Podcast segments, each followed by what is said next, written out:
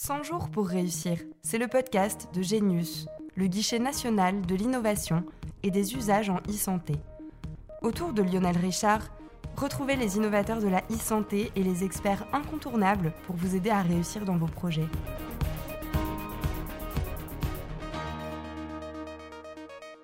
Bonjour à tous, vous écoutez 100 jours pour réussir, le podcast à destination des innovateurs et entrepreneurs dans le numérique en santé, mais aussi de toute personne curieuse de ce domaine. Ce podcast est produit par Genius, le guichet national de l'innovation et des usages en e-santé. Dans cet épisode, nous parlerons de la mise en conformité quand on traite de données de santé. Pour ce faire, nous recevons Adèle Mebarki, cofondateur et directeur général de Capcode, une start-up spécialisée en e-santé, et aussi membre du conseil d'administration du Health Data Institute. Nous recevons également Manon de Fallois, juriste au service de la santé à la direction de la conformité de la CNIL, la Commission nationale de l'informatique et des libertés. Adèle Mebarki, bonjour et merci d'avoir accepté de partager avec nous votre expérience. Pouvez-vous euh, tout d'abord nous présenter votre formation et votre parcours? Pour mon parcours, je vais essayer d'aller vite. Alors, je suis issu d'un double diplôme en école de commerce et en école d'ingénieur, euh, spécialisé en management industriel.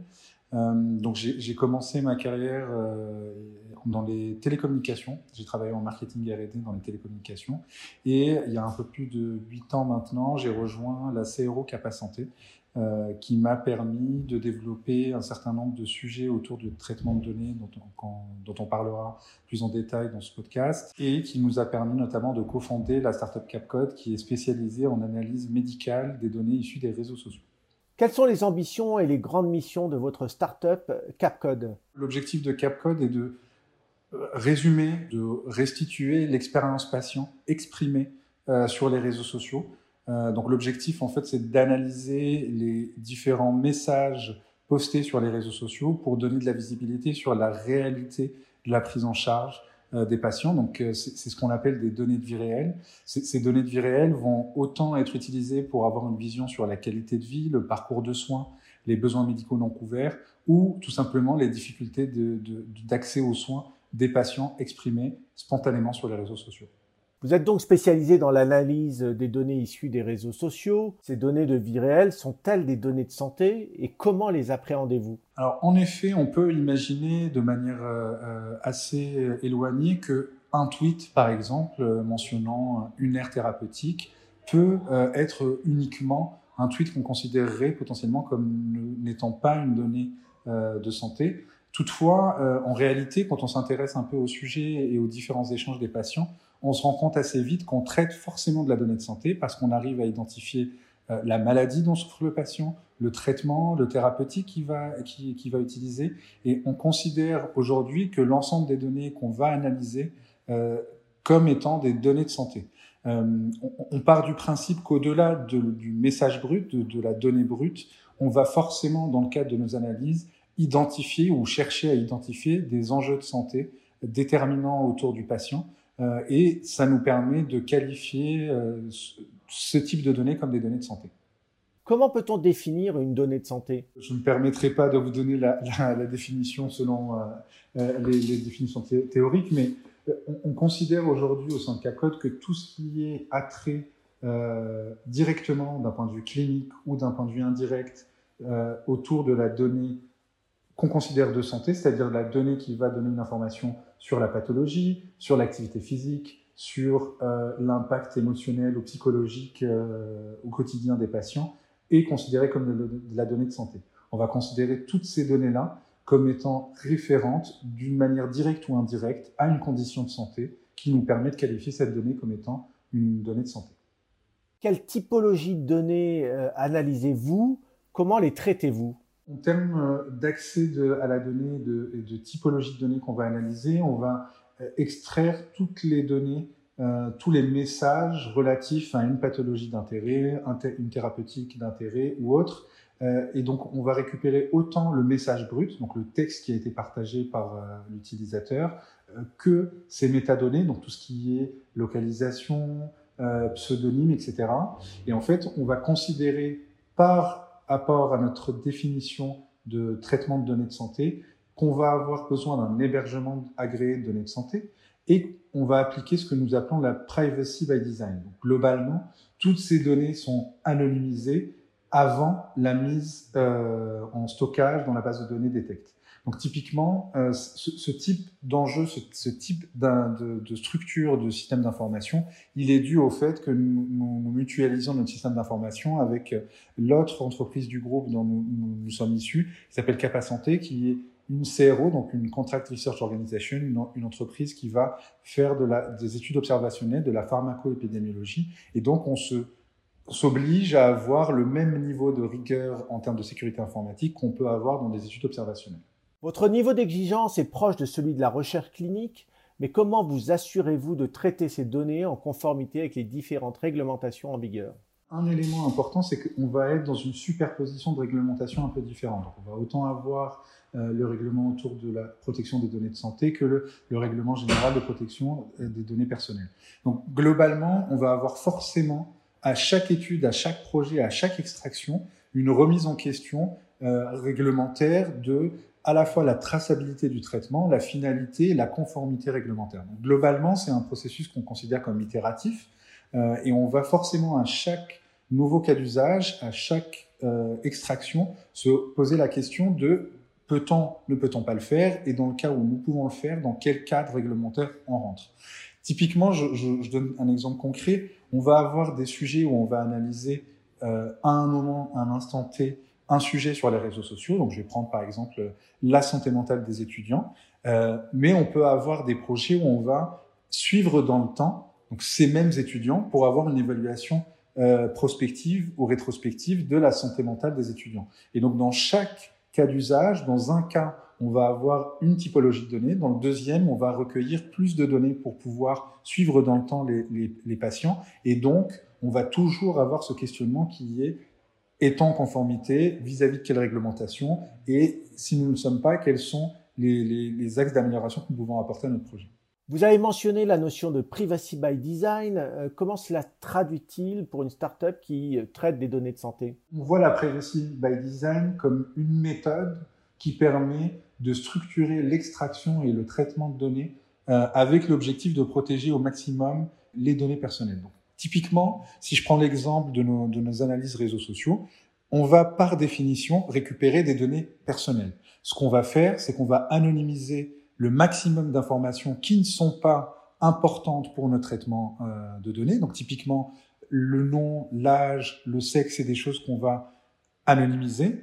Pour autant, euh, on va s'intéresser par exemple à la notion de localisation. C'est une donnée personnelle en soi, mais on ne va pas appliquer de la privacy by design. Si on prend concrètement ce qu'on fait aujourd'hui au sein de Capcom, c'est que dès l'extraction, on va sélectionner si la finalité a besoin de cette donnée personnelle, les typologies de données qu'on va anonymiser avant stockage en base de données. Donc typiquement, si on prend l'exemple du, pseudo ou du nom, on va jamais avoir l'identité individuelle de la personne, on va par définition, le transformer en ce qu'on appelle un ID, un ID patient, qui va nous permettre d'avoir un identifiant qui nous permet de remonter le message au niveau de l'utilisateur sans pour autant avoir de données personnelles autour de l'utilisateur en lui-même. Vous êtes amené à travailler régulièrement avec la réglementation et les référentiels de la CNIL. Euh, comment un porteur de projet peut-il s'informer pour s'assurer qu'il travaille en conformité avec la réglementation? Je dirais que c'est un, un, mélange des deux. C'est-à-dire qu'on va autant avoir euh, des, des, une veille continue sur le cadre réglementaire. On est sur des sujets et le traitement de données de santé est de plus en plus large et intègre de plus en plus de nouvelles typologies de données, qui fait que au sein des régulateurs, je pense à la CNIL notamment, on va avoir des réflexions et des recommandations stratégiques qui vont évoluer dans le temps vis-à-vis -vis des pratiques et de l'intégration de nouvelles données. Donc on va avoir forcément cette veille, donc autant euh, sur le site internet de la CNIL, autant sur les différents livres blancs ou autres documents produits par les équipes de la CNIL, que des webinars auxquels la CNIL participe pour donner sa vision réglementaire dans un, dans un, dans un premier temps. Mais on va aussi avoir sur certains sujets des, un accompagnement spécifique de la CNIL. Donc typiquement, si je peux donner un exemple concret, euh, on, on, a eu un projet de recherche qui visait à, à prédire l'apparition d'événements dépressifs majeurs via l'analyse des réseaux sociaux notamment. Et on a eu à utiliser euh, le, un outil qui a été développé par la CNIL qui permet de faire de la Privacy Impact Assessment. Typiquement, on a eu un accompagnement complémentaire des équipes de la CNIL pour tester cet outil, faire un retour d'expérience de, en tant qu'utilisateur pour essayer de prendre en compte la réglementation avec les outils qui sont développés par la CNIL elle-même pour aider à la mise en conformité des différents acteurs. Donc je dirais globalement qu'aujourd'hui, n'importe quel entrepreneur peut faire de la veille et se baser sur les référentiels qui sont en constante évolution euh, mis à disposition par la CNIL, mais aussi sur ces, des sujets extrêmement précis où euh, on n'a pas forcément les réponses à toutes nos questions, ne pas hésiter à, se tourner vers, les équipes de la CNIL qui sont aujourd'hui très euh, demandeurs d'accompagnement et de, de, réponses à des questions très spécifiques des porteurs de projets. Pour conclure, quel conseil donneriez-vous à un innovateur en santé numérique qui souhaiterait traiter des données de santé Je dirais que, j'ai deux grands conseils que je pourrais donner.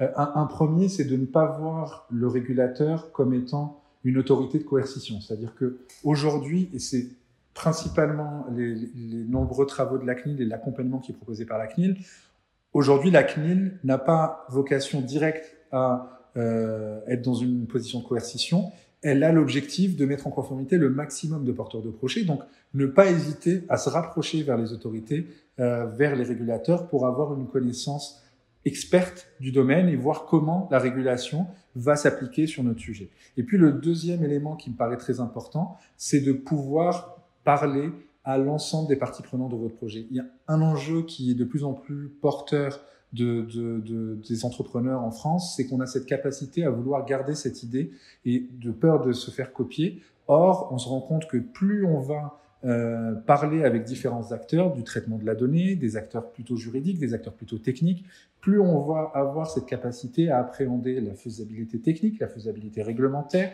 mais aussi le besoin qu'on adresse avec notre, notre, notre innovation qu'on essaie de porter. Donc globalement, travailler avec le régulateur et surtout, surtout essayer d'échanger au maximum autour de, des typologies de données. Quel est l'accès de données? Est-ce qu'on y arrive? Est-ce que c'est faisable? Quels sont les besoins auxquels on, répond? Toutes ces discussions vont ne faire que maturer euh, la qualité du projet et donc optimiser la capacité de mise en, en opération de, des idées des différents entrepreneurs. Adèle Mebarki, merci pour votre témoignage.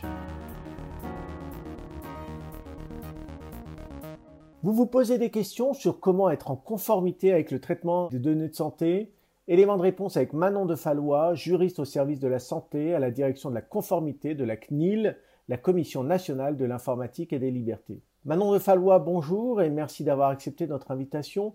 Pouvez-vous nous présenter tout d'abord votre formation et votre parcours? Alors, euh, merci à vous. Donc, euh, j'ai suivi un cursus généraliste en droit privé, puis je me suis spécialisée en droit de la santé et en droit des données personnelles. Et il y a trois ans, j'ai rejoint le service de la santé de la CNIL, donc la Commission nationale de l'informatique et des libertés. Donc ce service est composé de sept juristes, d'un assistant juridique et d'un chef de service.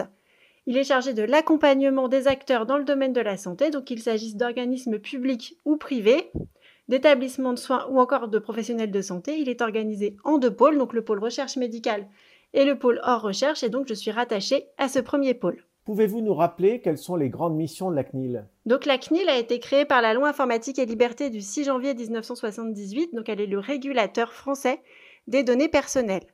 Elle remplit quatre principales missions. Sa première mission est d'informer et de protéger les droits. Donc dans ce cadre, elle remplit un rôle d'information. Donc elle répond par exemple aux demandes des particuliers et des professionnels et mène des actions de communication. Par ailleurs, elle reçoit et traite les plaintes des particuliers, notamment lorsqu'ils rencontrent des difficultés à exercer leurs droits. Deuxième mission de la CNIL, accompagner la conformité et conseiller les organismes. Et donc dans ce cadre, elle va accompagner les organismes publics et privés dans la mise en œuvre de leur conformité en matière de protection des données personnelles, conformément à la charte d'accompagnement qu'elle a publiée en février dernier.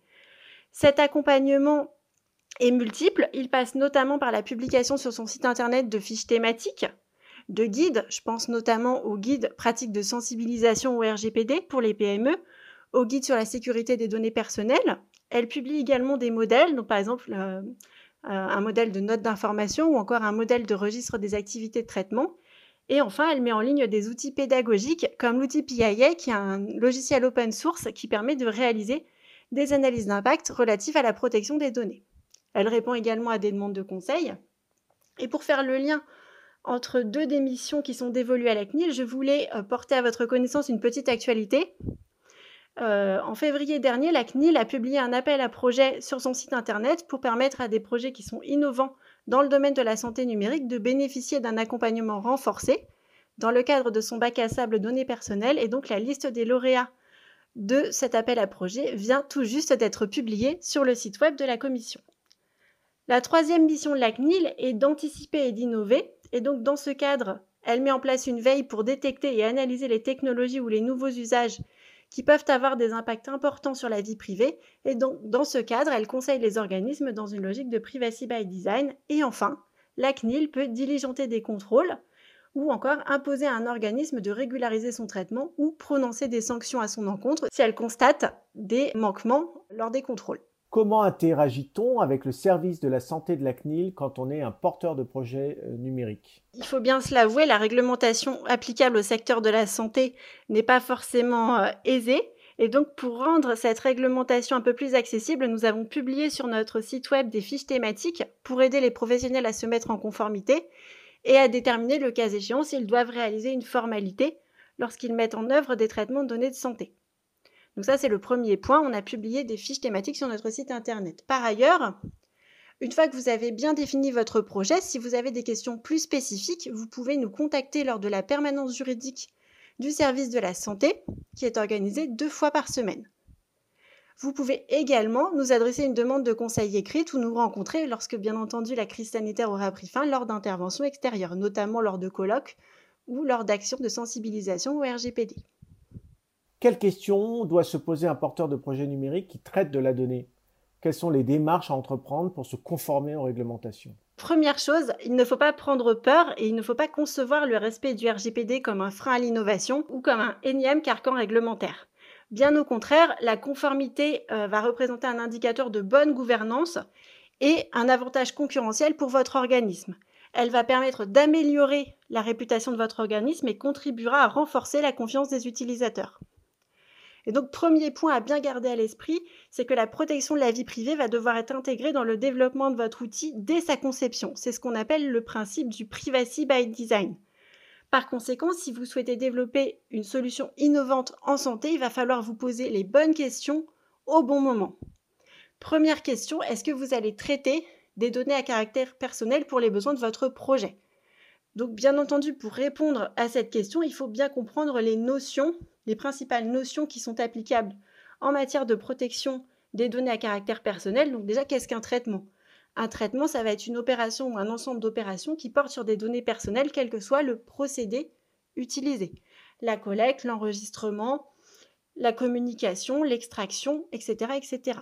Ensuite, qu'est-ce qu'une donnée à caractère personnel? Une donnée à caractère personnel, c'est une information qui est relative à une personne physique, susceptible d'être identifiée directement ou indirectement par exemple les noms et prénoms, les coordonnées postales ou électroniques.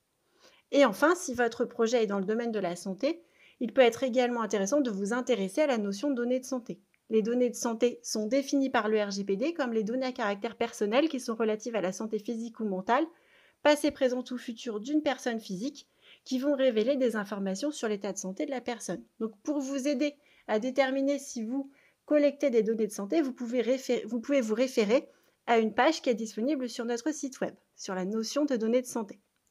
Il faut bien avoir en tête que les données de santé constituent des données sensibles au même titre que les données génétiques ou encore les données relatives à la vie sexuelle ou à l'orientation sexuelle, et donc à ce titre, elles font l'objet d'un encadrement particulier. Donc leur traitement est en principe interdit, il existe des exceptions qui permettent de traiter des données de santé, donc par exemple le recueil du consentement explicite des personnes concernées. S'il s'avère que vous traitez effectivement des données à caractère personnel, pas de panique. Il faut euh, par contre que vous vous posiez les bonnes questions. Donc première question, pourquoi est-ce que vous voulez mettre en œuvre ce traitement? Donc quel est l'objectif de ce traitement? Est-ce que cet objectif est bien précis et légitime? Est-ce que vous avez bien le droit de traiter ces données? Est-ce que vous avez bien un fondement juridique à ce traitement? Et là, vous pouvez vous référer à une fiche thématique qui est disponible sur notre site pour vous aider à déterminer la base légale de votre traitement. Par ailleurs, est-ce que les données que vous envisagez de traiter sont pertinentes et strictement nécessaires à l'objectif que vous poursuivez? Ensuite, quel est votre rôle? Est-ce que vous déterminez l'objectif du traitement et, la manière dont les données sont traitées Auquel cas vous êtes responsable de traitement? Ou est-ce que vous traitez les données sur instruction et pour le compte d'un responsable de traitement Auquel cas vous êtes sous-traitant? Par ailleurs, vous devez vous demander comment vous allez traiter ces données. Est-ce que votre traitement est bien loyal et transparent? Est-ce que vous avez bien informé les personnes concernées? Est-ce qu'elles peuvent correctement exercer leurs droits? Est-ce que les données sont bien exactes? Et si ce n'est pas le cas, est-ce que les personnes peuvent les mettre à jour? Est-ce que vous avez bien défini une durée de conservation qui est proportionnée à la finalité poursuivie? Et enfin, est-ce que vous avez pris garde à mettre en place des mesures techniques et organisationnelles pour préserver l'intégrité et la confidentialité des données traitées? En effet, comme je vous l'ai dit tout à l'heure, les données de santé sont des données particulièrement sensibles et donc vous devez mettre en place des mesures de sécurité, à la fois informatiques mais aussi physiques, adaptées en fonction de la sensibilité des données et des risques qui pèsent sur les personnes concernées. Vous devez également vous demander s'il est nécessaire de réaliser une analyse d'impact relative à la protection des données. Donc une analyse d'impact, c'est une analyse qui est produite par le responsable de traitement pour certains traitements qui va viser à évaluer les risques et à prendre des mesures en fonction de ces risques pour mettre en place des traitements qui sont respectueux de la vie privée des personnes concernées. Donc il faut savoir que la réalisation d'une analyse d'impact est obligatoire lorsque le traitement est susceptible d'engendrer des risques élevés. Donc pour vous aider à déterminer si vous devez réaliser une analyse d'impact, il faut savoir qu'au niveau européen, des critères ont été dégagés pour aider les responsables de traitement. Donc par exemple, si vous traitez des données sensibles comme, par exemple des données de santé de personnes vulnérables comme par exemple des patients, et qu'en plus vous euh, utilisez des nouvelles technologies, il est fort probable que votre traitement nécessite de réaliser une analyse d'impact. Et enfin, dernière question à vous poser, et c'est vraiment la dernière question qu'il faut se poser, c'est devez-vous réaliser une formalité vis-à-vis de la CNIL Donc il faut savoir que le RGPD, donc le Règlement général sur la protection des données, a, euh, induit une euh, responsabilisation des organismes et la conséquence de cette responsabilisation des organismes, c'est l'allègement des formalités pour quasiment tous les traitements donnés à caractère personnel, sauf en matière de santé. Et donc, pour vous aider à déterminer si vous devez réaliser une formalité vis-à-vis de la CNIL, nous avons publié sur notre site internet une fiche thématique. Donc il faut savoir que demeurent soumis à formalité tous les traitements qui présentent une finalité d'intérêt public. Donc par exemple les entrepôts de de santé pour lesquels euh, le consentement express des personnes n'est pas recueilli, ou encore tous les traitements donnés à des fins de recherche dans le domaine de la santé. Donc, euh, en résumé, vous, devez mettre en place des mesures pour garantir la conformité de votre projet et vous devez être en mesure de démontrer cette conformité à tout moment en traçant toutes les démarches que vous avez entreprises. C'est le principe d'accountability. En pratique, euh, cette mise en conformité dynamique va pouvoir s'appuyer sur des outils, donc par exemple le registre des activités de traitement, l'analyse d'impact, et sur un acteur lorsque sa désignation est obligatoire, donc le délégué à la protection des données qui est le chef d'orchestre de la conformité au sein de l'organisme. Quand le traitement euh, de données implique la personne humaine, y a-t-il des questions supplémentaires à se poser, des règles supplémentaires à respecter? Alors effectivement, euh, en matière de recherche, on va distinguer euh, deux, deux, catégories de recherche. Donc les recherches impliquant la personne humaine et les recherches n'impliquant pas la personne humaine. Donc les recherches impliquant la personne humaine sont régies par les dispositions du Code de la santé publique qui imposent le recueil d'un avis favorable d'un comité de protection des personnes avant la réalisation d'une formalité auprès de la CNIL. Là encore, des fiches pratiques sont disponibles sur le site web de la CNIL pour s'assurer de la bonne conformité du traitement des données et d'ailleurs aussi sur le site web de Genius. Euh, pour conclure, quel conseil donneriez-vous à un porteur de projet qui voudrait traiter des données de santé en toute conformité? Comme je vous l'ai dit tout à l'heure, il faut se poser les questions au bon moment et donc le plus en amont possible. Il faut savoir s'entourer en interne. Donc, si vous avez désigné un délégué à la protection des données, il faut pouvoir euh, s'appuyer sur lui et euh, vous pouvez aussi compter sur la CNIL pour vous accompagner une fois que vous avez bien défini votre projet. Il faut également documenter votre conformité au fil de l'eau et euh, réaliser le cas échéant la formalité auprès de la CNIL. Manon de Fallois, merci pour toutes ces informations.